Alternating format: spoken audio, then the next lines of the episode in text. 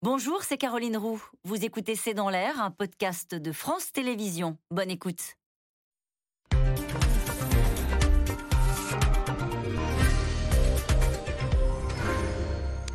Bonsoir à toutes et à tous. Nous attendons vos questions SMS, Internet et réseaux sociaux pour alimenter notre discussion. Le gouvernement a donc présenté la facture jusqu'à 15% de hausse euh, des tarifs du gaz et de l'électricité à partir de janvier, avec toutefois euh, des chèques énergie pour 12 millions de foyers modestes. Impossible pour les finances publiques euh, d'aller au-delà dans l'accompagnement de la flambée des prix. Pour éviter les coupures, la sobriété doit s'imposer dès maintenant, selon les instituts de régulation. Alors bien sûr, tous les regards se tourne maintenant vers euh, le parc nucléaire français dont la moitié des réacteurs est encore à l'arrêt. Elisabeth Borne a mis la pression sur EDF cet après-midi pour que le géant français relance au plus vite son activité. Gaz, électricité, le plan Borne pour passer l'hiver, c'est le titre de cette émission. Avec nous pour en parler ce soir, Philippe de Sertine, euh, vous êtes directeur de l'Institut de haute finance, professeur à l'Institut d'administration des entreprises de Paris 1 Panthéon-Sorbonne. Je rappelle votre ouvrage, Le Grand Basculement. Quel sera le monde d'après aux éditions Robert Laffont avec nous ce soir, Nabil Wakim, vous êtes journaliste au quotidien Le Monde, vous êtes spécialiste des questions d'énergie et je rappelle votre podcast Chaleur humaine. Soazic Kemener, euh, vous êtes rédactrice en chef au service politique de Marianne, à la une de votre magazine cette semaine. Blackout électrique, crack boursier, guerre en Ukraine, récession, les bonnes et mauvaise raison d'avoir peur. Nous y reviendrons ce soir. Enfin, Fanny Guinochet, vous êtes éditorialiste à France Info et à la Tribune, spécialiste des questions économiques et sociales. Je cite votre dernier article dans la Tribune Retraite et plein emploi, la solution d'Emmanuel Macron pour boucler le budget 2023. Bonsoir à tous les quatre. Bonsoir. Merci de participer à ce C'est dans l'air en direct. Je vais commencer avec vous, euh, Fanny Guinochet, sur euh, les annonces euh, du gouvernement aujourd'hui. On attendait effectivement des mauvaises nouvelles en janvier. On les aura en janvier. Oui, on nous avait un peu préparé. Hein. Ça fait un petit, quelques jours que le gouvernement laisse entendre que le bouclier euh, tarifaire serait maintenu, mais euh, effectivement, il y aura une hausse de 15% sur le gaz et sur l'électricité. Jusqu'à 15%. Voilà. Et il y a euh, une mesure, euh, un pendant pour les foyers qui n'arriveraient pas, les foyers les plus modestes qui auraient des difficultés pour payer cette hausse, pour euh, encaisser cette hausse, c'est la distribution d'un chèque élargi à 12 millions de foyers. Un chèque dont on ne connaît pas précisément le montant, mais dont Elisabeth Borne dit cet après-midi que ce sera entre 100 et 200 euros en fonction des foyers, de la composition du foyer, s'il y a des enfants ou pas d'enfants, euh, et en fonction des revenus. Voilà en gros ce qui est annoncé. Qu'est-ce que cela raconte sur la stratégie euh, du gouvernement par rapport aux hausses des tarifs de l'énergie? Jusqu'à présent, il y avait le bouclier tarifaire. Est-ce qu'on a encore un peu du bouclier tarifaire? Alors oui, parce que quand même le gouvernement va prendre en charge le plus gros de la hausse, parce que les prix de l'énergie, on va en parler, mais continuent, vont continuer à augmenter. Donc il prend en charge le plus gros de la hausse. Mais il en laisse une petite partie, une partie aux euh, citoyens, aux consommateurs, en disant bah, les finances publiques, c'était ce que disait Bruno Le Maire, le ministre de l'économie, les finances publiques, l'État ne peut pas tout payer tout seul. Donc euh, maintenant, euh, il faut voir parce que évidemment, ce sont des moyennes. La ministre, la première ministre disait cet après-midi, grosso modo, ça va faire 25 euros par mois pour le gaz de facture au lieu de 200 s'il n'y avait pas ce bouclier tarifaire. Et ça sera 20 euros pour l'électricité par mois hein, quand même au lieu de 180 euros. Donc, euh, ce sont des moyennes. Évidemment, si vous consommez, si vous êtes dans une passoire énergétique, c'est quand même le cas de 10 millions de foyers euh, en France, eh bien, vous allez avoir tendance à avoir des déperditions d'énergie, donc vous allez être plus pénalisé.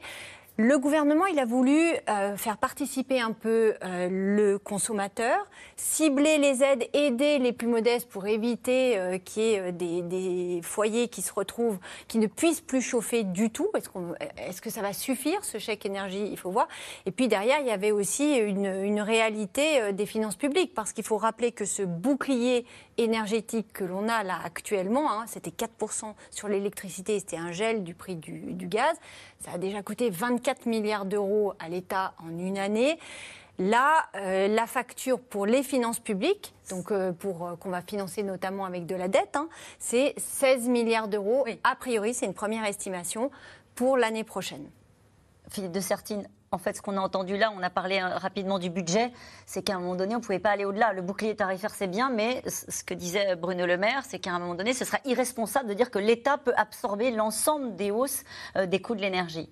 Oui, même si les ménages, là, seront très très loin, on va dire, d'avoir la participation de l'État. Hein. C'est-à-dire en termes de coûts, on continue d'avoir un coût qui va être extraordinaire, exorbitant pour l'État. Peut-être c'est vrai que les gens qui nous écoutent, 24 milliards, c'est quoi? Je, vous je sais pas, c'est 1000 rames de TGV quand même. Quoi. Vous avez mis comme ça dans la, dans la Méditerranée. C'est 500 Airbus et 5 porte-avions que vous avez coulés d'un seul coup d'un seul. Quoi. Vous voyez, enfin selon ce que vous préférez. Vous voyez, mais c'est-à-dire c'est quand même des, c'est, astronomique en termes de coûts. Hein. Et donc effectivement, on manie tellement les, les milliards qu'on avait un peu perdu de vue. Hein. Vous voyez, le, juste le, budget de, de, la police, euh, du ministère de l'Intérieur, c'est 14 milliards. C'est-à-dire c'est un truc de fou quoi quand même hein, que vous avez là en, en perte parce que c'est Comment ça perte? Bah, C'est l'État qui paye. oui. Hein, voyez, Mais est-ce que c'est pas une manière de soutenir quand même l'activité bah, de, pas le choix, hein. Oui, c'est-à-dire c'est en disant si jamais vous, c'est pas vous, ce qui se passe en Angleterre par exemple, ce sont des augmentations faramineuses que paient les foyers. C'est-à-dire euh, d'une façon ou d'une autre, c'est le pays qui paye. Mais lorsque vous le faites reposer sur les gens, les foyers, vous ou moi, c'est une perte de pouvoir d'achat énorme et donc immédiatement un risque de révolution, ce qu'on voit très bien en Angleterre. C'est-à-dire les gens disent mais c'est simple, je ne peux pas. Alors, en Angleterre, on a vous allez avoir 800 livres par mois euh, en moyenne de frais de, chauffage. Les gens vous disent mais, mais c'est fini, après je ne vis pas. Donc, euh, donc là, vous avez la révolution, c'est-à-dire ce qui se passe effectivement en Angleterre. Là, on a le moment un peu particulier, mais immédiatement après les obsèques de la reine, probablement qu'on va avoir des mouvements sociaux énormes. Et d'ailleurs, Liz Truss, la nouvelle première ministre, dit non, bah, il faut vite qu'on fasse bouclier nous aussi. C'est ce qu'elle a commencé à annoncer. D'ailleurs, pourquoi 15% Pourquoi 20% Pourquoi pas 10 Pourquoi, euh, dans ces cas-là, c'est des arbitrages qui sont faits à Bercy, j'imagine? Oui, oui, c'est ça. C'est en disant il va falloir qu'il y ait une partie, euh, un des éléments, si vous voulez. Il faut que ce soit significativement sensible, notamment par rapport à ce qu'on va demander aux Français. Il ne faut pas oublier, les ménages, c'est pas anecdotique. Ce sont les ménages qui sont très gros consommateurs de gaz et d'électricité. Souvent, on parle des entreprises, mais le, principal, euh, je dirais, consommation de gaz et d'électricité cet hiver, ce sont les ménages. Il va falloir leur demander d'économiser. On dit s'ils sentent rien, en fait, ils comprennent pas. On leur dit oui, vous savez, c'est la pénurie, mais en fait, même pas mal.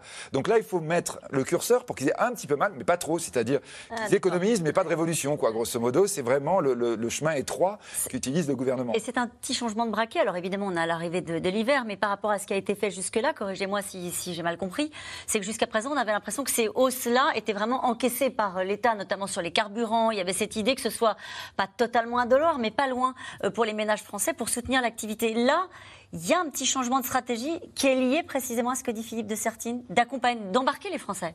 Alors oui, et c'est vrai qu'il y a cette volonté-là. Euh, on peut effectivement le voir version euh, vers à moitié plein et dire bon bah voilà, en fait, on trouve euh, une version qui est un peu un chemin intermédiaire, qui permet de faire contribuer un peu plus certains. On met le chèque énergie pour essayer de, de compenser la perte pour les plus modestes. voilà. Si on veut voir la version vers à moitié vide, on aurait dû faire ça il y a déjà plusieurs mois. C'est-à-dire que avoir un bouclier qui concerne tout le monde de la même manière, quelle que soit votre consommation ou vos niveaux de revenus, ben, en fait, c'est un peu dommage. C'est-à-dire qu'il y a des gens qui, justement, auraient pu bénéficier, enfin, on aurait pu bénéficier du fait qu'un certain nombre de gens payent leur électricité ou leur gaz plus cher et du coup fassent plus attention, les plus gros consommateurs, aussi les gens qui sont euh, peut-être les plus favorisés, protéger mieux les plus modestes avec des dispositifs de ce type-là. On aurait pu commencer à le faire avant. Bon, il y avait une élection présidentielle, c'est sûr que c'est pas le meilleur moment pour faire ce genre d'annonce. Ensuite, il y avait des législatives qui étaient compliquées. Pendant l'été, on a préféré préféré subventionner euh, le carburant euh, de manière encore relativement massive, puisqu'on continue à le faire jusqu'à la fin du mois de décembre.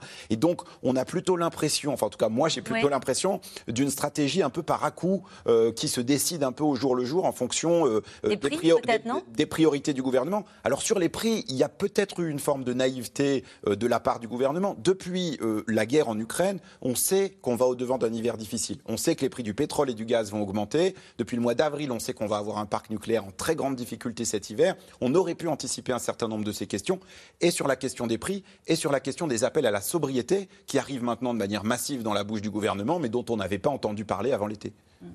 C'est vrai qu'on a, on a l'impression qu'il y a deux mois qui ont disparu dans cette stratégie, effectivement. Alors, c'est les deux mois dont on a souvent parlé, euh, les quelques semaines en tout cas, entre, euh, entre la présidentielle et la législative, où le pays s'est un peu arrêté. Et c'était le moment, effectivement, où on pouvait anticiper euh, l'hiver qu'on allait passer. Alors là, ce qui est sûr, c'est que le gouvernement euh, essaie de, rendre le choc moins violent, mais il va y avoir un choc. C'est-à-dire qu'effectivement, vous citiez tout à l'heure euh, les chiffres, Fanny, euh, c'est vrai que pour certains, ce ne sera pas 25 euros par mois, ça va être plus fort que ça. Donc, il y a l'idée qu'on est sur la durée, qu'on a changé de paradigme, qu'on a changé de monde. Et finalement, le, gouvernement a voulu amortir, alors pour les raisons que vous expliquez, effectivement, on est en période électorale, mais maintenant, il y a une nouvelle réalité qui va s'imposer, c'est que l'énergie est chère, on ne sait pas pour combien de temps, et que les Français, que l'État ne peut pas payer, puisque de toute façon, il y a le, problème dont vous parliez tout à l'heure des finances publiques. Donc, il, y a, il va y avoir... Il va y avoir c'est l'entrée dans l'atmosphère en janvier, en fait. C'est en, janvier. Un peu. Et, et après, il y a la question du prix du carburant, parce qu'on sait que tout ça joue aussi beaucoup. Alors pour l'instant, les prix du carburant sont en train de, baisser. Donc il n'y aura peut-être pas la conjonction de tout non plus au mois de janvier avec euh, carburant, euh, gaz, euh, électricité. On, a, on peut difficilement anticiper le prix du carburant au mois de janvier. Donc l'idée, c'est quand même on s'installe dans le quinquennat, on s'installe pour cinq ans, on s'installe peut-être politiquement, on s'installe peut-être dans la durée. Donc voilà, on essaie de. Mais avec cette idée que, disait Nabil Wakim, je vais avoir votre avis là-dessus, Swazing Kempener, de gérer un peu euh, à court terme, alors que les tendances énergétiques, euh, d'évolution des prix, de rareté, d'écologie, euh, liées à la crise climatique naturellement, sont des tendances de long terme on a l'impression, et c'est ce que je comprenais de, ce que vous disiez, que ce gouvernement a choisi de gérer avec des séquences très courtes, euh, de gérer des situations de, crise euh, à trois mois. Est-ce que c'est le cas et est-ce que c'est une stratégie qui peut être assumée euh, de la part de, l'exécutif? Alors la stratégie n'est pas assumée, mais effectivement, c'est ce qui se passe. C'est-à-dire que là, le nouvel horizon qui nous est donné, c'est janvier 2023. Alors après, les propositions sont budgétées pour toute l'année, euh, vont être budgétées pour toute l'année 2023. Mais effectivement, il y a une telle incertitude, euh, même si, même si vous parliez effectivement des, mouvements longs sur l'énergie, mais il y a une telle incertitude politique. Parce qu'il y a quand même la question euh, de la majorité relative, alors qui ne joue pas là dans ces, dans ces annonces-là, mais qui va être quand même la question. il, y a la, question européenne avec les discussions autour du 30 septembre, autour des propositions d'Ursula von der Leyen. Donc il y a beaucoup de facteurs que va donner la guerre en Ukraine. On ne sait pas bien euh, euh, quelle va être la stratégie russe euh, vu, le, recul de ses troupes, les pertes en, Ukraine. Donc il y a énormément de facteurs extérieurs. Et d'ailleurs, quand on pose la question, quand on discute avec des membres du gouvernement, personne ne parle d'horizon large, personne ne parle de, plan sur le quinquennat. On répond à un besoin immédiat des Français. Comment on fait au mois de janvier quand le bouclier énergétique devait s'arrêter? Ben, On trouve une nouvelle solution et puis après on en trouvera encore une autre. Et nous allons poursuivre cette discussion. En tout cas, le discours d'Elisabeth Borne était attendu.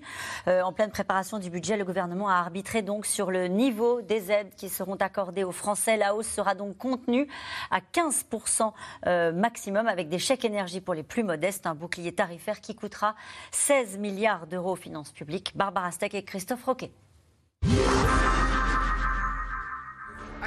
Le chiffre vient de tomber.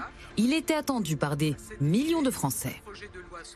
Nous allons ainsi limiter les hausses de prix à 15% pour le gaz en janvier 2023 et à 15% pour l'électricité en février. 15% au lieu de 120%, souligne Elisabeth Borne. Malgré le maintien du bouclier tarifaire, les factures d'énergie vont s'alourdir en 2023. Selon les chiffres du gouvernement, la hausse moyenne des factures sera de 25 euros par mois pour les ménages qui se chauffent au gaz et 20 euros pour l'électricité. Et pour soutenir les plus modestes, des chèques énergie de 100 à 200 euros seront versés à 12 millions de foyers. La Première ministre a aussi rappelé que la France devait réduire de 10% sa consommation d'énergie pour ne pas subir de coupures de courant cet hiver. La sobriété, ça n'est pas produire moins, il s'agit de réduire un peu le chauffage et d'éviter toutes les consommations inutiles. Ce sont donc des millions de décisions individuelles chaque jour de chacun d'entre nous qui sont indispensables pour que l'hiver prochain se passe bien. Une prolongation du bouclier tarifaire qui va coûter 16 milliards d'euros. La crise énergétique pèse lourd sur le budget de l'État. Le déficit devrait atteindre 5% en 2023. Et Bercy veut reprendre la main sur les finances publiques, revenir sous la barre des 3% en 2027. Alors fini le quoi qu'il en coûte. On pourrait euh, se dire on fait plaisir en disant euh, bah, les prix euh, augmentent partout dans le monde de l'ordre de 100% et en France ça sera zéro. Mais la réalité, c'est que ce que les Français ne paieraient pas sur leur facture aujourd'hui, ils le paieraient probablement en impôts demain ou alors leurs enfants. Et c'est pas ça qu'on souhaite. Et si Bercy revoit sa prévision de croissance à la hausse pour 2022 avec 2,7%, en 2023, le tableau s'assombrit. Nous sommes évidemment impactés par le contexte géopolitique, des difficultés en Allemagne, aux États-Unis, en Chine. Nous sommes évidemment impactés par les prix de l'énergie, donc nous révisons la croissance à 1% en 2023, mais c'est toujours une croissance positive. Le prix de l'énergie inquiète et agite toute l'Europe. À l'image de cette passe d'armes ce matin à Strasbourg entre la députée de la France insoumise Manon Aubry et la présidente de la Commission européenne. Je suis venue ici avec les factures que des citoyens m'ont demandé de vous montrer. Celle-là, celle de Gilles, qui a vu le prix de son électricité augmenter de 113 euros par mois et qui accompagne son message par Je ne suis pas sûre de me chauffer cet hiver. Ils sont des millions dans leur cas. Des millions à ne plus pouvoir faire face à l'augmentation faramineuse des prix qui ne se limite pas au seul secteur de l'énergie. Madame Aubry, les factures que vous nous avez montrées. Oui, en français, on dirait. Ils sont insupportables. C'est vrai. Mais vous savez quoi? Envoyez ces factures à Moscou. C'est là qu'est le responsable. Quelques minutes plus tôt, Ursula von der Leyen, habillée aux couleurs de l'Ukraine, proposait un plafonnement des super profits des producteurs d'électricité. Des millions d'Européens ont besoin de soutien. Voilà pourquoi nous proposons un plafond pour les recettes des entreprises qui produisent de l'électricité à faible coût. Ces entreprises font des bénéfices dont ils n'avaient jamais rêvé. La mesure pourrait rapporter 140 milliards d'euros à l'Union européenne. Alors nous allons revenir sur les, annonces d'Ursula von der Leyen. Cette question de Michel en Belgique. Le bouclier tarifaire est-il comme un élastique que l'on tend? Quand il va lâcher, ce sera sans doute douloureux. Alors oui, c'est une formule qu'on peut utiliser. On espère qu'il ne faudra pas en arriver là, mais il est effectivement possible que les prix euh, de l'énergie en général, de l'électricité, du gaz, du carburant, restent à des niveaux élevés pendant une période assez longue pour de très nombreuses raisons.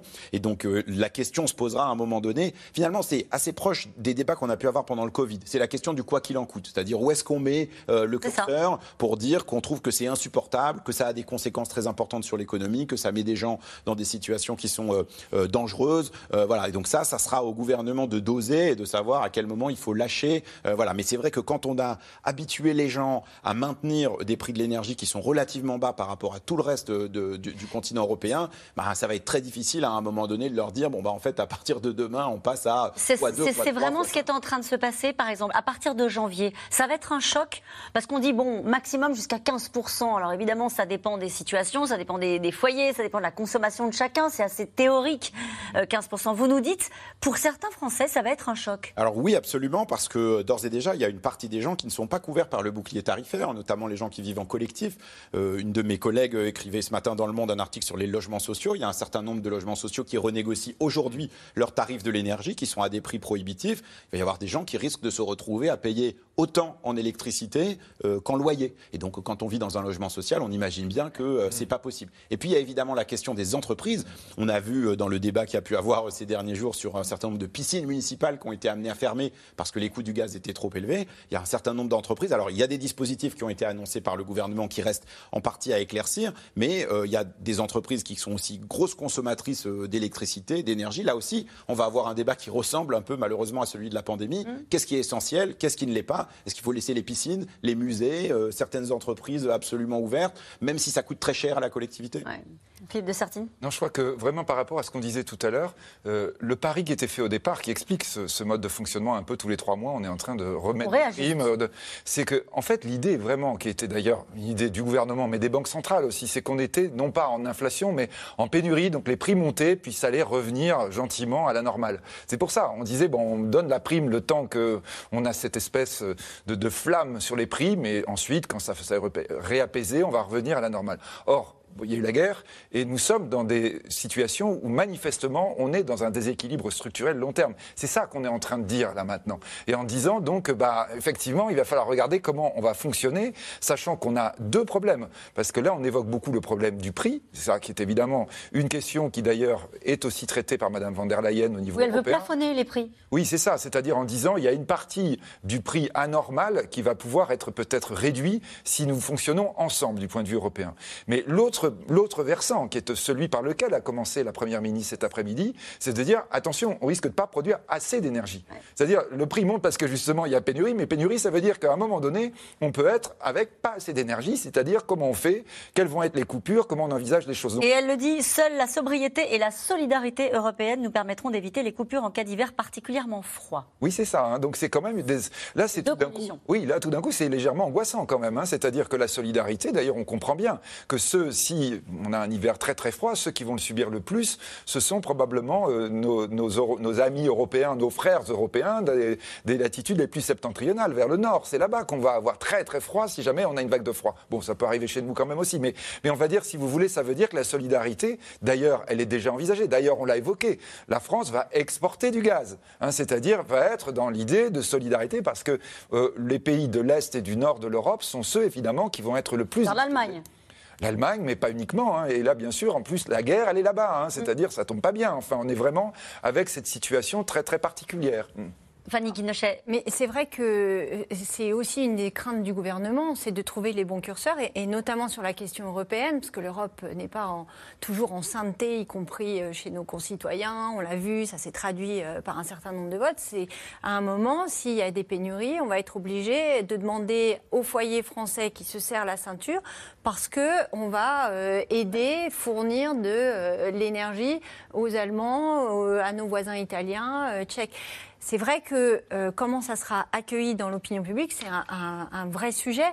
Maintenant, tout n'est pas noir non plus dans ce tableau. C'est vrai que euh, pour le, je me mets à la place de l'auditeur qui nous écoute, il se dit non seulement il va avoir froid, mais en plus il va payer très cher. Et, puis en plus, il y a une récession qui Et en plus, il y a une récession. Non, euh, il y a quand même des choses qui sont positives. C'est que justement, pour le coup, l'Europe, exactement comme pendant le Covid, va beaucoup plus vite qu'elle n'a l'habitude d'aller. C'est-à-dire qu'il y a une mutualisation pour essayer de trouver des solutions ensemble, pour éviter de se faire concurrence de la même façon, euh, très prosaïquement, qu'on a acheté euh, des vaccins euh, ensemble. On les a payés un peu moins cher auprès des fabricants Pfizer et Moderna que si chaque pays avait été négocié les prix. Là, c'est pareil. Et que quelque part, cette obligation, alors on en est très loin, on aurait dû le faire depuis très longtemps, mais ça oblige aussi tous les gouvernements, y compris le nôtre, qui n'était pas un gouvernement hyper vert, entre guillemets, à, amorcer cette transition écologique et à se dire qu'il faut trouver euh, d'autres solutions ou en tout cas essayer euh, de trouver, euh, alors dans un moyen terme, mais de se dégager d'un certain nombre de dépendances. Ça, c'est quand même peut-être la chose, ça va accélérer le phénomène. En attendant, clairement... C'est difficile à vendre. Il y a une crainte qu'il y ait des perdants et des gagnants. Il y aura des perdants, c'est sûr. L'hiver va être difficile pour un certain nombre de foyers. Et la difficulté du gouvernement, c'est de mettre le bon curseur parce qu'il a en tête le trauma des Bien sûr. Et je le disais, c'est difficile à vendre, euh, Fanny Guinochet, parce que d'un côté, il faut dire, ça va coûter, donc maintenant on le dit, hein, ça va coûter à partir de janvier, ça coûtera plus cher. Et d'un autre côté, il faut dire, et en plus, euh, il y a des risques de coupure. Donc, et en plus, on va vous demander euh, des efforts au quotidien dans votre, dans votre fonctionnement, le matin, le soir, quand il y a des pics de consommation. Avec cette déclaration aujourd'hui, la sobriété en gaz et en électricité est indispensable dès maintenant. C'est donc une déclaration du régulateur du gaz. C'est-à-dire qu'en fait, là, pour le coup, il ne va pas falloir attendre janvier. C'est dès maintenant euh, qu'il faut commencer à faire des efforts. Est-ce qu'elle l'a dit aussi clairement que ça, la Première ministre? Alors, elle l'avait dit auparavant. Hein. Elle, avait, elle avait quand même sonné le, tocsin euh, dès la rentrée. Mais c'est vrai que là, vous parlez du régulateur du gaz, mais il y a eu le régulateur de l'électricité aussi ce matin et qui dit qu'il va falloir faire attention entre 8h et 13h et entre 18h et 20h pour l'éclairage, la cuisson et euh, le chauffage. Donc ça suppose quand même un nouveau mode de vie. Et ça, ça n'est pas dit. C'est-à-dire qu'il va falloir se poser la question, euh, à partir du moment où on utilise euh, euh, l'électricité à, certaines, à certaines périodes, est-ce que, est que ça convient? Est-ce que c'est le bon moment? Est-ce qu'on est qu'on peut rentrer dans une démarche collective qui fait que certains vont changer leur comportement en se disant, bon, ça change pas grand-chose pour moi d'un point de vue tarifaire, mais ça peut changer quelque chose parce que c'est un geste global qui peut aider la France. Il faut réussir à susciter ce sentiment-là. On n'a pas la réponse à votre question aujourd'hui. Non, pour l'instant. Si, Parce que ce qui est très intéressant, c'est que les sondages, Bernard Sananès l'avait expliqué un jour sur ce plateau, euh, les Français sont prêts à faire des actions pour la sobriété. C'est ce qu'ils expliquent en tout cas. Ils ont compris que tout avait changé. Puis quand vous commencez à discuter avec des personnes, vous dites mais moi je suis déjà sobre. Évidemment, j'ai déjà la fameuse couvercle sur la casserole. Alors ça, on l'entend, on l'entend tous les jours. On entend le couvercle. Euh, la, douche intermittente. Euh, enfin voilà, on, on, entend ça. Il va y avoir une campagne d'ailleurs de la part du gouvernement sur les éco-gestes. Mais donc tout le monde se prétend vertueux. Donc la question, c'est à quel moment euh, tout le monde. Est-ce qu'il va falloir. Il n'y a pas de contrainte pour l'instant du gouvernement. euh, il n'y a aucune volonté de mettre des contraintes. C'est compliqué à mettre des, convain- C'est- des- c'est- des contraintes sur la durée de la douche et le couvercle sur la casserole. Alors, c'est impossible dans, dans ce sens-là, mais à un moment, peut-être qu'il y aura des contraintes par du délestage. C'est c'est ça qu'est en train de dire le gouvernement. C'est-à-dire que pré- préparer les choses et penser aux choses, parce qu'à un moment, il y a certaines entreprises qui ne seront plus approvisionnées et, et ça peut arriver. Et d'ailleurs, RTE, c'est assez étonnant quand on voit comment euh, l'annonce qui a été faite ce matin est lue. C'est-à-dire que certains disent regardez, il n'y a pas de risque de blackout, tout se passe bien. Mais quand on lit bien dans le détail, euh, c'est pas si clair que ça, parce qu'ils disent qu'il faudra peut-être réduire, si l'hiver est rude, jusqu'à 15%. Il y a cette phrase que tout le monde comprend très bien. hein, le risque de coupure ne peut pas être totalement exclu. hein, c'est donc assez, dit assez clairement. ça, clair. Juste un point là-dessus, parce que la communication du gouvernement là- là-dessus est, est parfois relativement floue, mais en fait la majorité des efforts à faire, c'est pas d'abord aux ménages de les faire, c'est des efforts collectifs. Ce qui va réduire des grands volumes d'électricité, de consommation d'électricité et de gaz, c'est ce que peuvent faire les entreprises, c'est ce que peuvent faire les collectivités locales, l'État, l'administration, la fonction publique. Par exemple, éteindre les bâtiments publics à partir de 22h, comme va le faire la maire de Alors, Paris, ah, ça sert à quelque chose? Ça, ça envoie surtout un signal symbolique, parce qu'en réalité, à cette heure-là, la consommation d'électricité, elle n'est pas très importante. Sois-y Gladys, ce qui est important, c'est ces tranches horaires, en particulier, alors maintenant, vous le saurez, les mardis et les jeudis, le matin Ah bon? et puis en fin de journée. Voilà, pourquoi c'est- les mardis C'est les et jours où on consomme plus d'électricité. Le vendredi, il y a des gens qui travaillent un peu moins. Le mercredi, les enfants sont pas tous à l'école. Enfin voilà, il y a plein de raisons qui font que. Mais euh, il faut savoir que oui, quand tout le monde allume son radiateur électrique à 19h un jour de grand froid, tout Oui. en faisant euh, sa plaque de cuisson, etc., ça participe pour beaucoup. Mais les commerces, les usines, les immeubles de bureaux, euh, les, euh, centres commerciaux, etc., ont un, un rôle énorme à jouer parce qu'en fait, c'est eux qui consomment des gros volumes et donc ils peuvent vraiment beaucoup diminuer. Et donc ça, pour ça, déjà, si l'ensemble de ces acteurs-là respectaient la réglementation en vigueur qui date quand même d'il y a 30 ans et qui euh, incite à chauffer à 19 degrés, malheureusement, on vérifie pas. Voilà. Mais, Ah et on n'a pas beaucoup de moyens de vérifier. Mais c'est vrai que la première incitation et peut-être les premières contraintes, plutôt que de peser sur les ménages, elles devraient euh, peser sur euh, nos efforts collectifs. Ensuite, c'est vrai que les ménages, s'ils peuvent faire des efforts, doivent le faire. On a parlé des 12 millions de Français qui vivent dans des passoires thermiques. Il est évident qu'on ne peut pas demander à des gens euh, qui sont mal chauffés chez eux de faire des efforts et de baisser le chauffage alors qu'ils ont froid l'hiver. Donc ça, c'est ça, c'est pas possible. Maintenant, je crois qu'il est important de revenir sur pourquoi on en est là. C'est-à-dire, on a beaucoup Oui. parlé du gaz russe et c'est effectivement un acteur très important dans cette crise. Mais on a aussi un problème franco-français qui est euh, l'absence de nos réacteurs nucléaires. On a En la, parler. la moitié de nos réacteurs nucléaires qui sont pas disponibles. Et ça, euh, c'est du jamais vu. Eh ben, vous savez quoi, c'est jamais vu. On va en parler dans deux minutes. Et on- je voudrais juste donner la parole à Fanny Guinochet. Vous avez raison, c'est le cœur du, cœur du problème. Ce que disait tout à l'heure euh, également Alain Minck. Et c'est vrai qu'on a beaucoup de questions euh, sur ce sujet-là. Je voulais juste Fanny aj- Guinochet. ajouter que sur l'acceptation des gens de se dire bon je participe je fais euh, mon petit geste euh, ma part. Je fais ma part moi dans ma salle de bain dans ma cuisine je vais faire attention.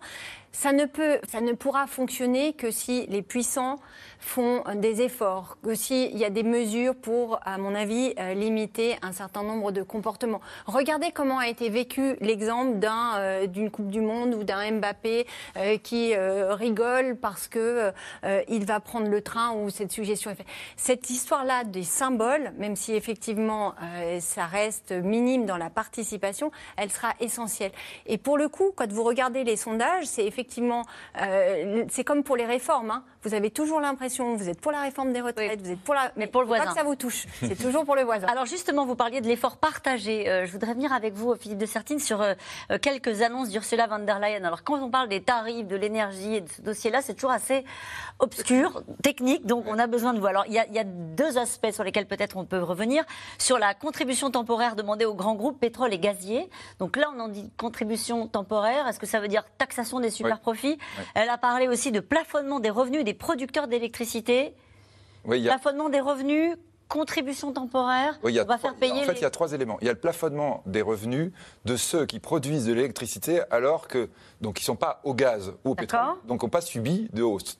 Euh, ceux qui produisent de l'électricité par le gaz qui augmente, on leur dit c'est normal. Ils auront le droit, ils Ok, vont continuer. compris. Donc ça fait monter les prix évidemment puisque vous retranscrivez l'augmentation du prix du gaz. Ceux qui en revanche, le nucléaire par exemple ou l'éolien, qui ont l'augmentation du prix de l'électricité parce qu'ils vendent de l'électricité pas marqué nucléaire, eux, ils engrangent des profits énormes. Puisqu'évidemment, eux, leur, leur coût de production n'a pas changé, alors que le prix. Donc, c'est ceux-là qui vont être taxés. Enfin, ou plus exactement, on va dire, vous avez un niveau de bénéfice normal et donc, on avait déjà évoqué ça. Vous voyez, le bénéfice normal, c'est très. Alors, normalement, c'est normalement, on va dire théoriquement, c'est très, très quelque chose de bien représenté, c'est-à-dire ce dont vous avez besoin pour refinancer votre investissement. Hein, là, en l'occurrence, c'est, on va dire, on a été plus rapide en disant on fait une moyenne de trois ans de vos bénéfices, et puis, si vous êtes au-dessus, on vous taxe. L'autre, la contribution temporaire demandée aux grands groupes pétroliers et gaziers. Est-ce qu'on est dans la taxation dans 33, 33%. Oui, en disant on vous fait une taxe à part. Oui. Donc ça, alors attention, donc euh, le premier, ça doit rapporter, alors Ursula von der Leyen est très optimiste, elle 140, milliards. On est plutôt 100 milliards. En fait, on ne sait pas trop, mais enfin, ça va être probablement quand même ce qui va rapporter le plus au niveau européen. Hein. donc c'est pas quand même le bout du monde, 140 hein, milliards. Là, sur les pétroliers, on est plutôt de l'ordre de 25 milliards, c'est-à-dire c'est beaucoup moins. Pourquoi? Parce que vous ne pouvez taxer que ce qui a été produit en Europe. Or, la plupart des pétroliers, des gaziers, en fait, l'essentiel de leur activité, elle est à l'endroit où on extrait le pétrole et le gaz, c'est-à-dire malheureusement pas en Europe. Donc, c'est pas le plus important. C'est du symbole, là, pour le coup. Non, c'est pas du symbole quand même. non, je veux dire par là, ça répond à une, euh, un débat qui est porté par les opinions et qui a été, euh, voyez, en France, on, avait, on avait, dit non, bah là, l'Europe dit si, on va le faire 33%. Puis le dernier élément, c'est de dire on va plafonner le prix, notamment du gaz, qui va être. Donc là, l'idée de base, c'était de dire aux Russes on ne vous paiera pas plus cher qu'un montant mm. donné. Si vous euh, nous vendez, c'est à ce prix-là, au-dessus, on ne vous achète pas, ou en tout cas, on ne vous paie pas plus cher. Je peux le faire, ça? Bah, là, l'Europe dit chiche, on va le faire. D'ailleurs, s'ils veulent pas, bah, ils coupent le gaz, mais euh, on va dire qui c'est qui perd le plus. Bon, là, la discussion en ce moment, pourquoi c'est pas encore sorti? Parce qu'il y a plusieurs pays à Bruxelles qui disent ah oui, d'accord, mais il faut pas le faire qu'avec les Russes. Il faut le faire avec tout le monde. C'est-à-dire le plafonnement, c'est le prix que l'Europe va payer. Si vous voulez pas, on prend pas. Au Qatar, par exemple Aux États-Unis, enfin tous ceux qui nous envoient du gaz, tous ceux qui vont nous envoyer du gaz liquéfié en disant c'est ça le tarif, c'est nous les clients, mais c'est nous qui décidons. Donc ça, évidemment, c'est pas gagné parce qu'effectivement, on a une demande forte du point de vue mondial. La question, c'est savoir, par exemple, la Chine ira peut-être ah ben moi je me mets au prix européen. Auquel cas, ça y on aurait gagné. C'était parfaitement clair, Philippe. Parfaitement clair. Parfaitement clair. Euh, comme promis, on y vient à la question du nucléaire. Ça s'appelle un coup de pression de la première ministre euh, qui a rappelé qu'elle attendait d'EDF que, que EDF maintienne son planning de redémarrage des centrales. La moitié du parc est à l'arrêt pour des raisons euh, de maintenance, parfois liées, euh, on l'a beaucoup dit, à des problèmes de corrosion. Mais pour remettre les réacteurs en marche, encore faut-il avoir accès aux matières premières. Et vous allez voir que ce n'est pas si simple. Reportage Théo Manval, Stéphane Lopez avec Juliette Perrault.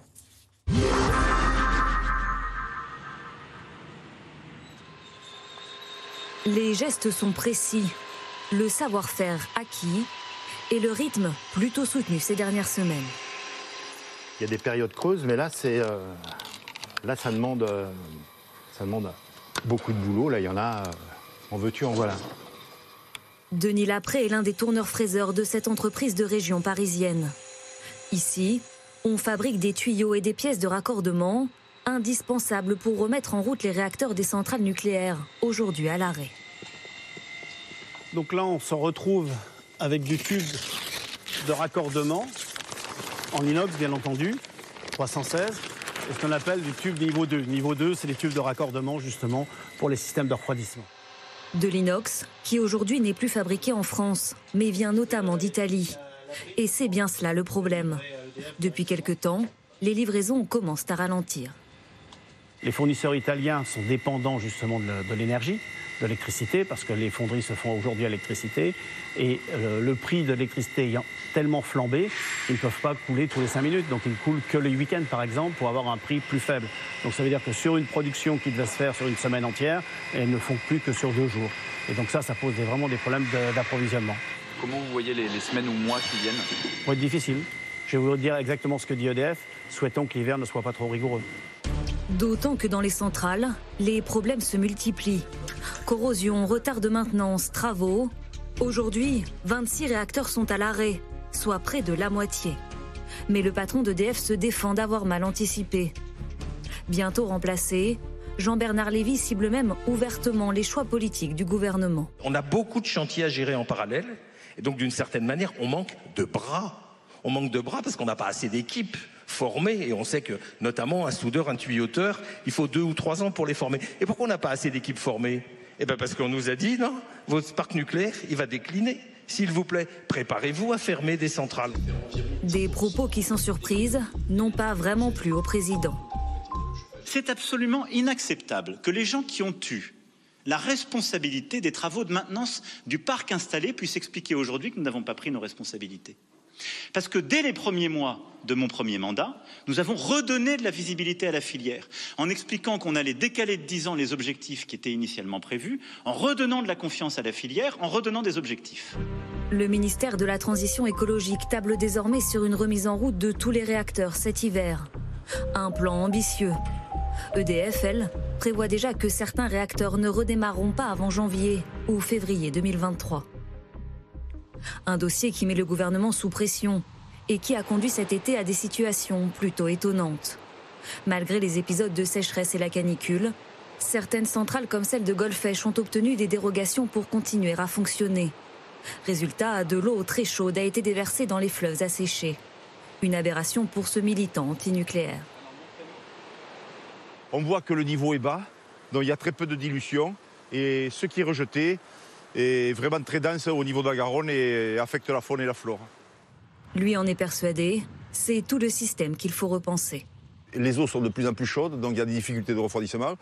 Euh, la, Méditerranée n'a jamais vu de réacteur nucléaire parce que l'eau de la Méditerranée est trop chaude. On a, cherché la face atlantique. Et là, aujourd'hui, les rivières sont en train de, souffrir et donc euh, ce sera de plus en plus difficile de produire du kilowatt nucléaire. Et il est temps de passer et de se reconvertir vers d'autres énergies comme le font de nombreux pays. Mais en attendant, il va bien falloir faire avec. Cet après-midi, EDF a indiqué qu'elle espérait avoir à peu près la même production nucléaire cet hiver que l'année dernière. Un espoir, sans doute largement partagé. Nabil Wakim, votre réaction à ce reportage et à ce monsieur qui tout à l'heure expliquait qu'en fait ça allait être très compliqué de résoudre les problèmes techniques parce qu'il manque de, de matières premières.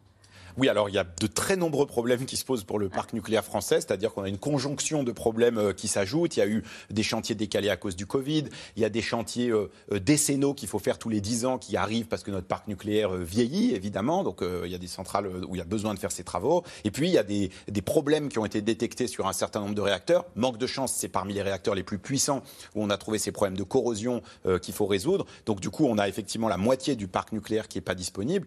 EDF dit oui, oui, on vous assure que tout ça sera disponible pour l'hiver.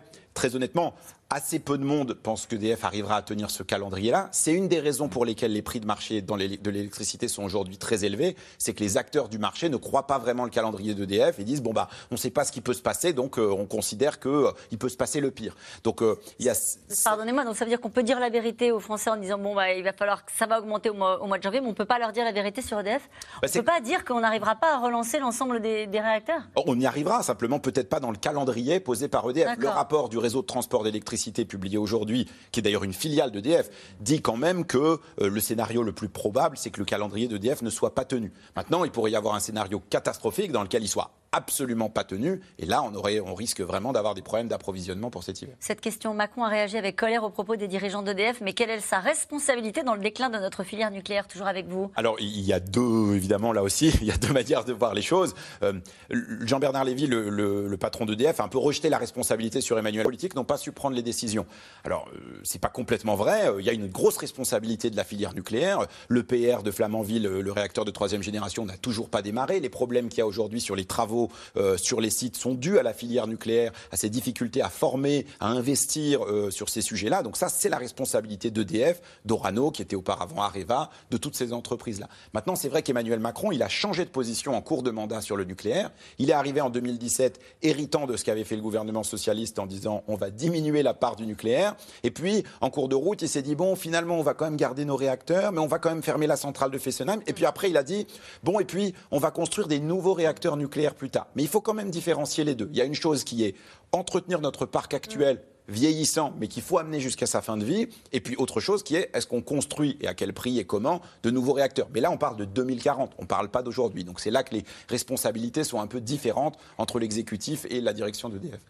Il y a un peu cette idée qu'on découvre euh, l'état du parc nucléaire français. C'est-à-dire qu'on a eu un débat pendant des années sur faut-il oui ou non. Euh, c'est vrai qu'il y avait encore un débat sur le nucléaire. Depuis la guerre en Ukraine, il n'y a plus de débat. Tout le monde se dit il faut, il faut évidemment, c'est un moyen de faire baisser les prix. mais aujourd'hui, on a l'impression que les Français découvrent avec stupeur que cette excellence française sur le nucléaire un peu plomb dans l'air, on va le dire comme ça. Oui, oui, oui.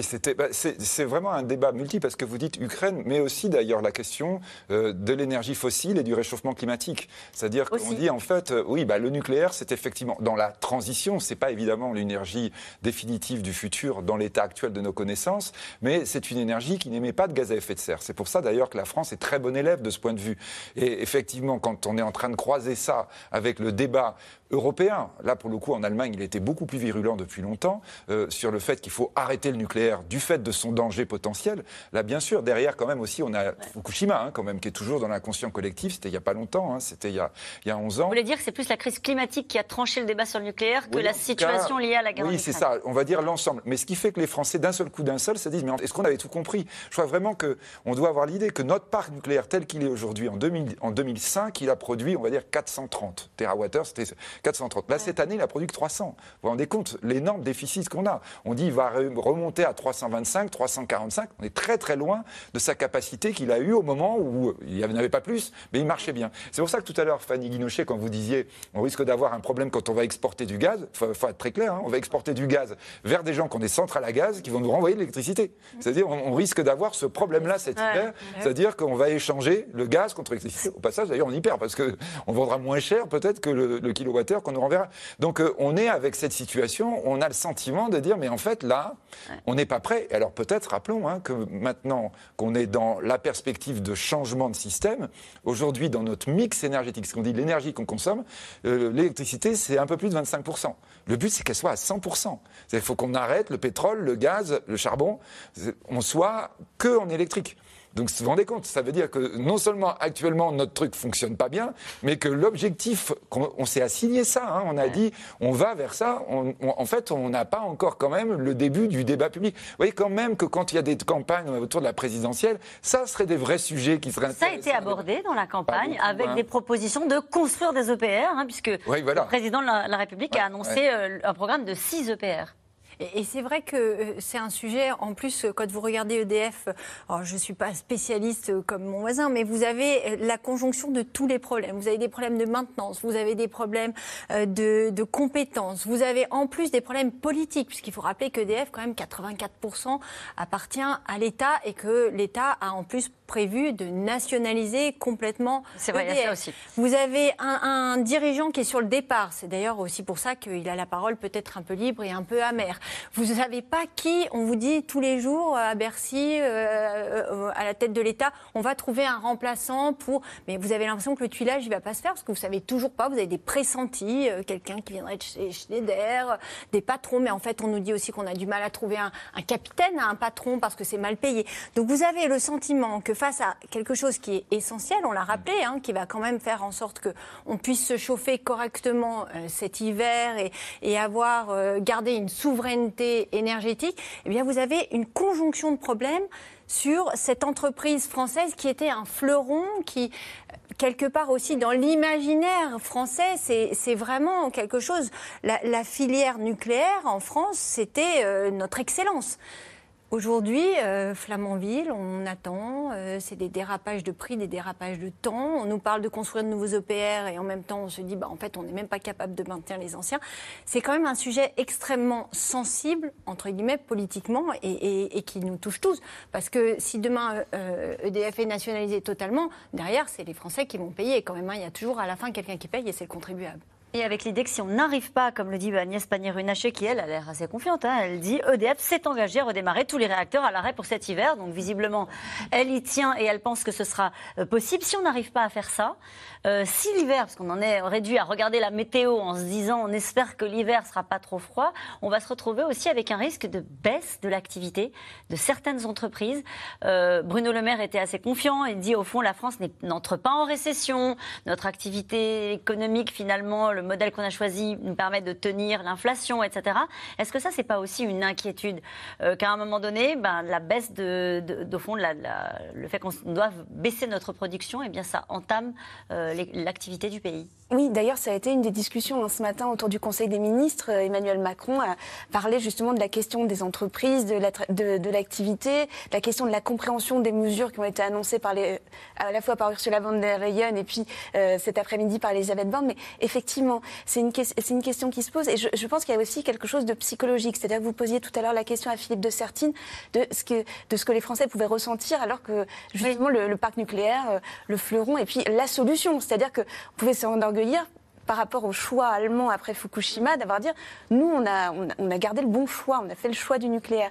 Et il y a quelque chose d'assez proche de ce qu'on a pu ressentir au début de la crise du Covid, c'est-à-dire les pénuries, les, les médicaments ne sont pas produits chez nous, on n'a pas de masque, on n'a pas de blouse, euh, qu'est-ce qui se passe à l'hôpital, est-ce que les soignants sont assez payés? Donc il y a comme, un, comme un, nouveau pan qui se lève euh, sur des choix qui ont été faits. Alors chacun se, chacun se, renvoie, euh, se renvoie la balle. On a vu François Hollande hein, qui est en train de faire une tournée médiatique pour, pour défendre son dernier livre et qui dit mais euh, moi j'ai choisi de fermer euh, la centrale euh, de Fessenheim, mais pourquoi? Parce qu'on devait avoir les PR de Flamanville, ils sont en retard, c'est de leur faute. Ce qui est, vrai aussi. Ce qui est vrai, bien sûr, ça a pris énormément de retard. ensuite, on a Emmanuel Macron qui dit, qui dit pas j'ai changé d'avis. Il, gagnerait d'ailleurs à dire j'ai changé d'avis. Je pensais qu'on allait pouvoir réduire beaucoup plus fort la, part du nucléaire, mais les circonstances changent. Et donc il y a, il y a une incapacité à, à, comprendre ce que dit le politique sur cette question, alors qu'il je pense, à dire on a fait des choix qui n'étaient pas, les bons, ou en tout cas on avait une trajectoire qui ne correspond pas à la trajectoire que nous devons avoir aujourd'hui. Euh, nous avons effectivement ces difficultés à part ces difficultés de, maintenance chez, euh, chez EDF et dans les centrales. Et donc, nous allons essayer de nous en sortir au mieux avec ces données. Vous leur proposez le mea culpa Alors, pas, ça. Pas, mais je pense que le, fait, le fait de, nier l'évidence euh, n'est jamais bon en politique. C'est pas obligatoirement faire des mea culpa, c'est dire oui, on a changé, comme d'ailleurs comme d'autres ont changé, parce qu'Emmanuel Macron pourrait très bien rappeler que quelqu'un comme Marine Le Pen, euh, en 2011, euh, après, après la catastrophe de Fukushima, disait le nucléaire est une énergie dangereuse, on ne veut plus entendre parler du nucléaire. Elle a changé ensuite en 2016. Il y en a qui ont changé, c'est aussi en Allemagne. En Allemagne, le choc énergétique lié à la crise ukrainienne fait planer l'ombre de la récession. Alors tous les moyens sont bons pour éviter de ralentir la production, y compris de relancer les centrales, les centrales à charbon. Reportage sur place, Marion Gauthier et Pierre Dehorne.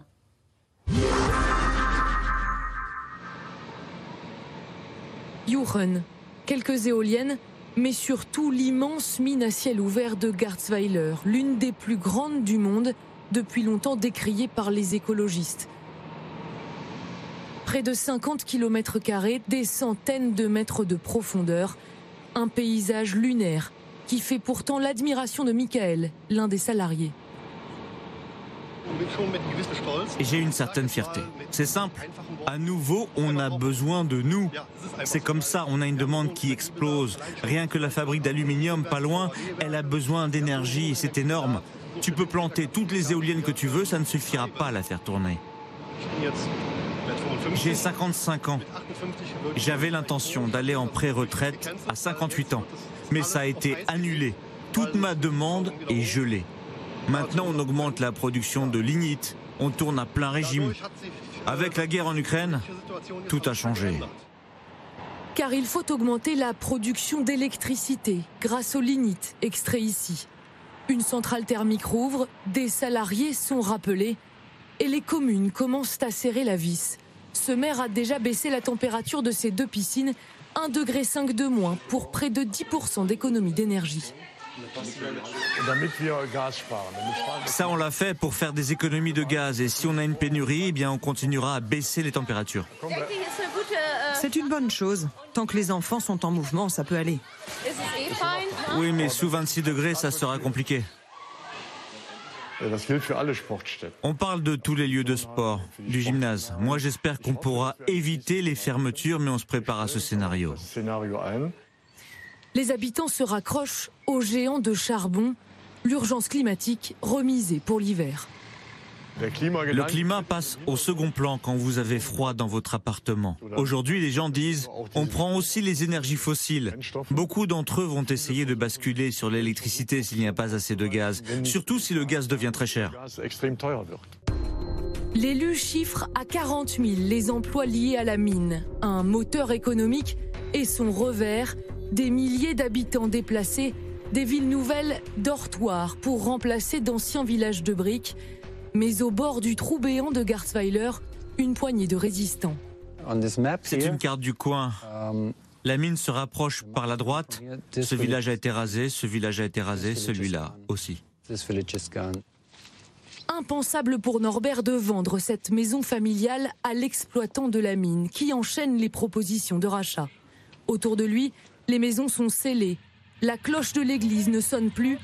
L'épicerie du coin est fermée.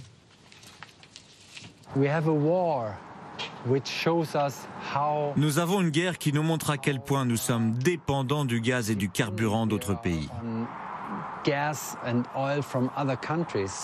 Quand allons-nous changer notre système si on ne le fait pas maintenant? Nous devons développer l'énergie solaire, l'énergie de l'éolien. Nous n'avons pas besoin de l'atome ni du charbon du siècle dernier.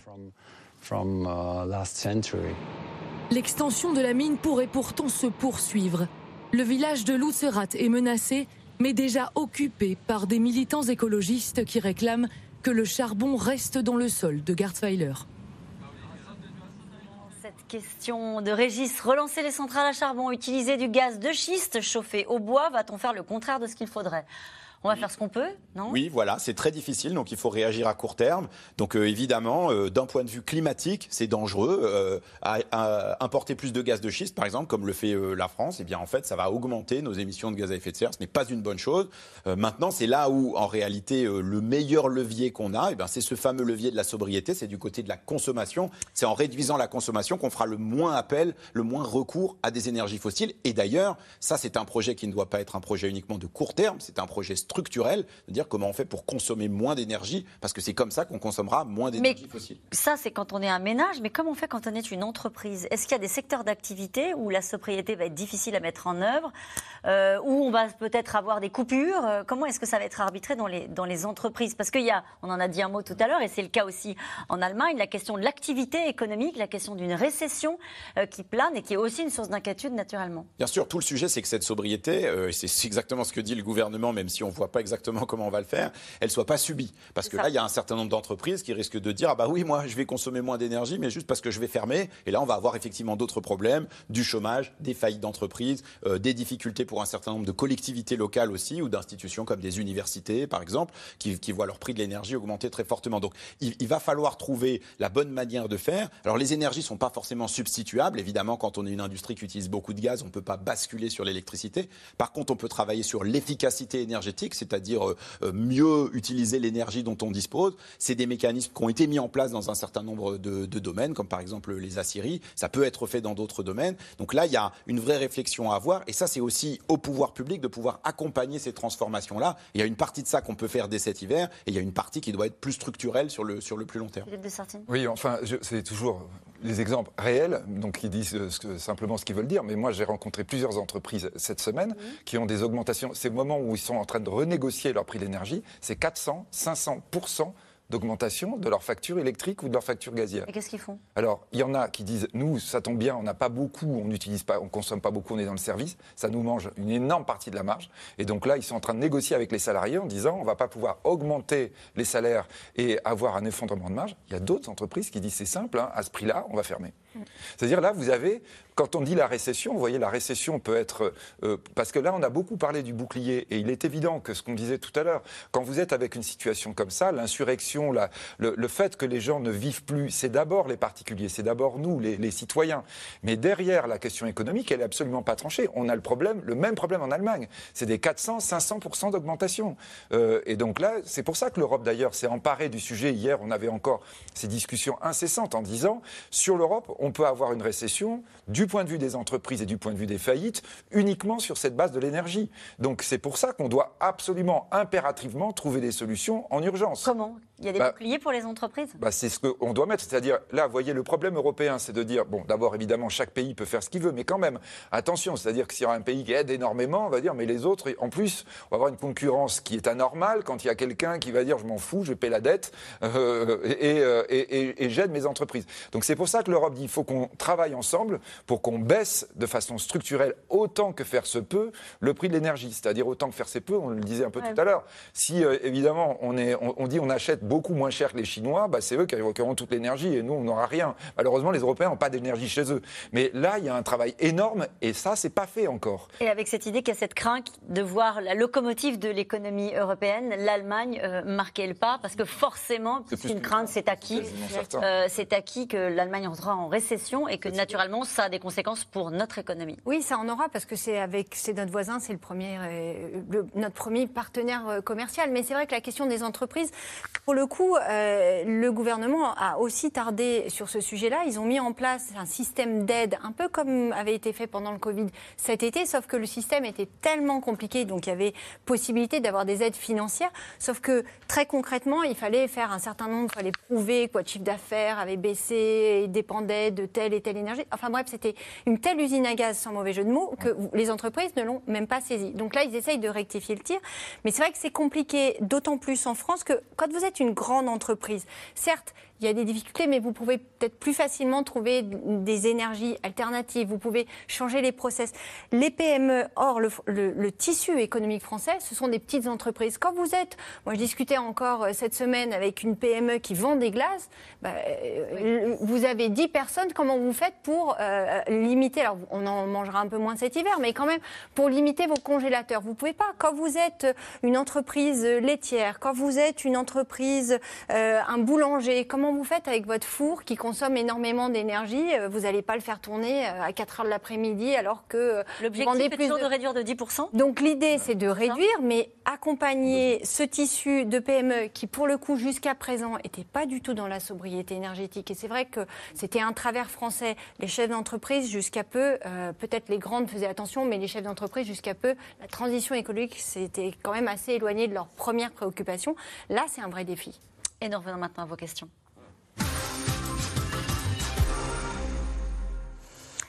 Une question de Corinne en Meurthe-et-Moselle. Des hausses des prix de l'énergie jusqu'à 15% en 2023 alors que les retraites ont si peu augmenté, ça va mal finir.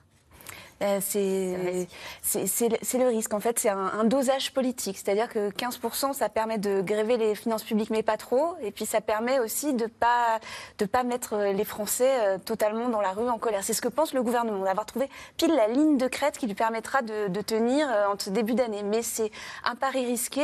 Euh, le- ce que dit souvent le gouvernement, c'est regarder ce qui se passe ailleurs, mais euh, c'est toujours difficile de dire à un Français, regardez, un Allemand ou un, ou un Anglais vivra moins bien les- l'hiver, sera plus compliqué pour lui. C'est toujours très difficile ce genre de comparaison. Regardez cette question de Laurent en Gironde. Je gagne 2000 euros par mois, mais je n'ai pas droit au chèque énergie. Est-ce que c'est Ouais. juste?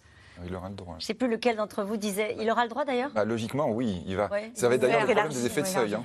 Ça va être les Ouais. effets de seuil. Si vous êtes juste à plus 1, bah, vous, il n'y avez pas droit. Quoi, hein. Donc, euh, c'est aussi le problème hein, là qu'on n'a pas bien vu encore cet après-midi, parce que dans les annonces, mais il semble bien qu'il y a un seuil fixe. Quoi, hein. Et donc, euh, Et on le connaît? Euh, bah, a priori, oui, mais enfin, on va voir, effectivement, on dit 12 millions de, de- de ménages, d'ailleurs, entre parenthèses, hein, c'est pas de personnes. hein, Oui. donc, euh, mais, euh, mais on ne sait pas exactement comment ça va aller sur les bords, hein, et donc ça, ce sera aussi une des grands, grandes questions. Mais c'est Fanny Guinuchet qui disait ça marchera si ce gouvernement arrive à trouver euh, un moyen d'embarquer tout le monde et qu'il y ait un sentiment d'une forme de justice hein, Bah, vis-à-vis de l'effort qu'il va falloir les- fournir. Quand il faut faire des efforts, effectivement, s'ils ne sont pas ça. partagés, c'est perdu d'avance. Alors, est-ce qu'on risque des coupures cet hiver Nabil Alors, Wakim Sur l'électricité, c'est une possibilité plus importante que les années précédentes. Juste pour expliquer comment ça marche, il y a des étapes avant d'arriver à des coupures. Euh, Donc la première étape, c'est de débrancher les 20 plus gros consommateurs d'électricité, 20 grosses usines. Donc ça, on peut les débrancher à la seconde. C'est déjà arrivé en France, on a déjà On les utilisé ce dispositif deux fois. Elles sont rémunérées pour ça, elles sont d'accord, elles sont au courant. Voilà. Ensuite, on peut baisser un peu la tension sur le réseau. Alors c'est un peu technique, mais ça veut dire que certaines ampoules vont être moins lumineuses, que certains appareils électroniques vont un peu moins bien fonctionner. On gagne encore un peu. Si ça, ça ne marche pas, alors le réseau de transport d'électricité dit bon, euh, à ce moment-là, on, on, aura recours à ce qu'ils appellent des délestages ciblés. En français, ça veut dire des coupures dans des quartiers ou dans des zones en particulier, puisqu'on coupe un poste électrique, donc on coupe toute une zone. Alors on ne peut pas couper les endroits où il y a des hôpitaux, où il y a des sites militaires, des sites sensibles. Donc là, vous pouvez regarder la carte de France et essayer de voir à quoi ça correspond. Eh bien, euh, il se peut que ce soit euh, plutôt en banlieue, en zone rurale. Euh, et donc là, on imagine bien le poids politique que ça pourrait avoir d'avoir recours à des coupures. Donc, euh, je pense ça, c'est scénarisé déjà Alors, euh, c'est pas dit publiquement comme ça par le gouvernement, mais bien sûr que les préfets ils travaillent département par département pour essayer de faire euh, le plus attention possible au risque d'une telle coupure. J'ajoute que ce qu'a annoncé le réseau de transport d'électricité, c'est qu'il y a une alerte rouge qui sera envoyée deux jours ou trois jours avant par SMS pour les gens qui ont téléchargé l'application EcoWatt, euh, sur les télévisions, sur les radios, pour dire attention, tel jour, il faudra faire attention à votre consommation d'électricité. Ça, c'est pour Euh, éviter voilà. les coupures, ça. Ça, c'est pour éviter les coupures. Si jamais euh, ça ne fonctionne pas, parce que comme on le disait tout à l'heure, on n'a aucune idée de savoir à quel point euh, ça peut avoir un impact ou pas, eh bien si ça ne marche pas, là, il faudra couper. C'est quoi un hiver rigoureux quand euh, on, on gère la question énergétique? Non, mais c'est vrai, on dit il ne faut pas que l'hiver soit très rigoureux. Si on a le même hiver que l'année dernière, ça passe. On sait ça Alors l'année dernière, ça passe. L'hiver 2012, qui était un hiver particulièrement froid, euh, ça passe pas. Euh, Qui paiera la facture du bouclier tarifaire? Ben Ah nous. bah, nous. Mais c'est peut-être d'ailleurs aussi pour ça qu'on évoquait tout à l'heure, les 15%. C'est-à-dire les gens comprennent que l'électricité ou le gaz est plus cher, alors que si on leur dit rien, mais que les impôts augmentent, là ils sont pas contents. On va dire l'impôt, ils savent pas trop. Mais c'est clair, hein, c'est les impôts, hein, la dette, les impôts. Ah, la dette. Oui. On n'est plus dans le quoi qu'il en coûte quand même, là. On en est sorti. Ça y ressemble. Bah, hein, Ah bon oui, enfin, Commence à y ressembler. Bah, euh, quand même, Oui, on- enfin- on, brasse des milliards. hein, on le rappelait tout à l'heure, on, on brasse des milliards. Et c'est vrai que la question, elle se pose pas, euh, en tout cas exactement comme pour le Covid. Le gouvernement préfère euh, mettre de l'argent, contrairement à ce qui avait été fait euh, peut-être dans les crises précédentes, pour maintenir euh, l'économie, pour éviter euh, les révolutions, les insurrections. Et effectivement, quelque part, il fera l'addition un peu plus tard. Et juste, Oui. mauvaise nouvelle encore, les taux Oui. d'intérêt sont en train d'augmenter énormément. Oui. C'est-à-dire que d'un seul coup, la dette nouvelle risque de nous coûter beaucoup plus cher. Mm. Donc ça, Et ça, on n'a pas, de- on n'a pas de prise sur ce que fait la E? BCE Ben non, même on lui Hein? demande de le faire parce que sinon on va avoir une inflation qui devient structurelle. Donc là, on est vraiment, hein, quand on disait tout à l'heure, honnêtement, euh, c'est pas facile à gérer en ce moment, hein, quand même. Les Européens lui demandent d'augmenter les Ah ben taux oui, la oui, sinon vous avez l'inflation qui galope, elle galope de plus en plus vite, et quand elle galope, ça veut dire que vous perdez, vous voyez en Allemagne on disait 7,5, de- ça veut dire que quand vous avez un euro, en fait vous perdez 7,5% par an, hein. donc c'est quand même embêtant, ça commence à être sensible. Mm. Euh, quelles entreprises pourraient subir des coupures d'électricité ou de gaz? Alors c'est plutôt les plus gros consommateurs, ce qu'on appelle par exemple les électro-intensifs. Donc c'est par exemple les aciéries, euh, c'est par exemple la verrerie, euh, voilà les gens qui consomment énormément. Donc soit ils auront été prévenus avant euh, et ils couperont. Euh, eux probablement tout ça se fera dans le cadre d'une discussion avec le réseau de transport d'électricité. On leur arrachera pas la prise euh, euh, comme ça euh, du, du jour au lendemain. À nous non plus, en tout cas, on sera prévenus, c'est ce que vous nous disiez Alors tout à dans, l'heure. dans l'idéal, on sera prévenu. Dans l'idéal. Allez, d'où vient le gaz que nous allons livrer aux Allemands? Euh, vient notamment de- du gaz liquéfié. C'est-à-dire que c'est pour ça qu'on est en train de faire un, avant- un- un port euh, à toute vitesse au Havre, hein, pour que, permettre aux bateaux qui viennent avec du gaz liquide de le livrer en, en France. La France est vraiment, on va dire, une entrée du gaz liquéfié en Europe, puisqu'on a à Fosse, on a, on a au Havre, on a plusieurs... Qui arrivent des États-Unis Alors, qui peut arriver des États-Unis, qui peut arriver du Qatar aussi, qui est un grand exportateur. Ah oui, il ne faudrait pas qu'on ait euh, le détroit d'Ormuz qui soit fermé par les Iraniens. On a eu l'occasion quand même, puisque le, le- le gaz du Qatar, il Les arrive par problèmes là. les uns après les autres, si vous voulez bien, Oui, Mais n'oubliez pas qu'on en a, Allez. on a eu le souci l'année dernière. Mais oui, mais hein, j'ai pas oublié. Claudius, en Meurthe-et-Moselle, combien de réacteurs actuellement à l'arrêt seront relancés avant cet hiver? Voilà, ça, c'est la ça, question à laquelle tout le monde adore Le gouvernement avoir la dit réponse. tous. Voilà, le gouvernement dit pas, pas tous, Non, mais presque tous, en tout cas suffisamment pour passer l'hiver. C'est-à-dire sur nos 56 réacteurs, qu'il y en ait une cinquantaine qui soient euh, opérationnels. Euh, c'est difficile de savoir si on en aura 40, 42, 43, euh, 45. Et puis, il faut compter que les réacteurs n'ont pas tous la même puissance. Il y a des réacteurs plus petits ou plus puissants que d'autres. Les plus puissants, c'est ceux qui sont concernés par ces problèmes de corrosion, euh, qui sont les plus compliqués à résoudre. Et donc, malheureusement, on n'est pas certain que ceux-là soient capables de revenir. Mais, mais ce matin, lors de son audition au Sénat, Jean-Bernard Lévy, le, le patron actuel donc, d'EDF, expliquait que euh, pour le Tricastin, en tout cas pour le, pour le numéro 1 du Tricastin, ça y est, les travaux étaient terminés. Donc euh, ça va pas être peut-être mis en service immédiatement, mais il essayait de, de donner euh, des nouvelles En même temps, quand on parle de ces sujets-là, donner le sentiment qu'on agit dans la précipitation, c'est un peu inquiétant. Donc voilà, faut peut-être se laisser le temps aussi. Euh, une question de Catherine en Côte d'Or. Les mois à venir vont être pénibles pour toute l'Europe. La France peut-elle s'en sortir mieux que les autres? Bah, Après, ça dépend où vous mettez le curseur. Ça veut dire quoi S'en sortir mieux? En, tout cas, ce que dit le gouvernement, et c'est son rôle, c'est qu'on a rempli nos stocks de gaz, c'est que a priori, on a quand même euh, anticipé un minimum et qu'on prendra en charge une partie, le gouvernement prendra en charge, enfin, en tout cas, il diffère les coûts euh, de cette électricité et de ce gaz que l'on paiera plus cher cet hiver. Et merci à vous tous. C'est la fin de cette émission qui sera rediffusée tard ce soir. Mais là, il est l'heure de retrouver Anne-Elisabeth Lemoine et toute l'équipe de C'est à vous. Bonsoir Anne-Elisabeth. Bonsoir Caroline. Un leader communiste qui se fait traiter de réac auquel on reproche de reprendre le discours de l'extrême droite lorsqu'il oppose la gauche du travail et celle des allocs, c'est peu dire que Fabien Roussel exaspère ses alliés de la NUPS, mais il persiste et signe. Il nous explique pourquoi il est ce soir notre invité. Merci Anne-Elisabeth. Nous on se retrouve demain dès 17h30 pour euh, C'est dans l'air l'invité. Puis je vous rappelle que euh, vous pouvez regarder euh, C'est dans l'air quand vous le souhaitez en replay et en podcast. Belle soirée sur France 5.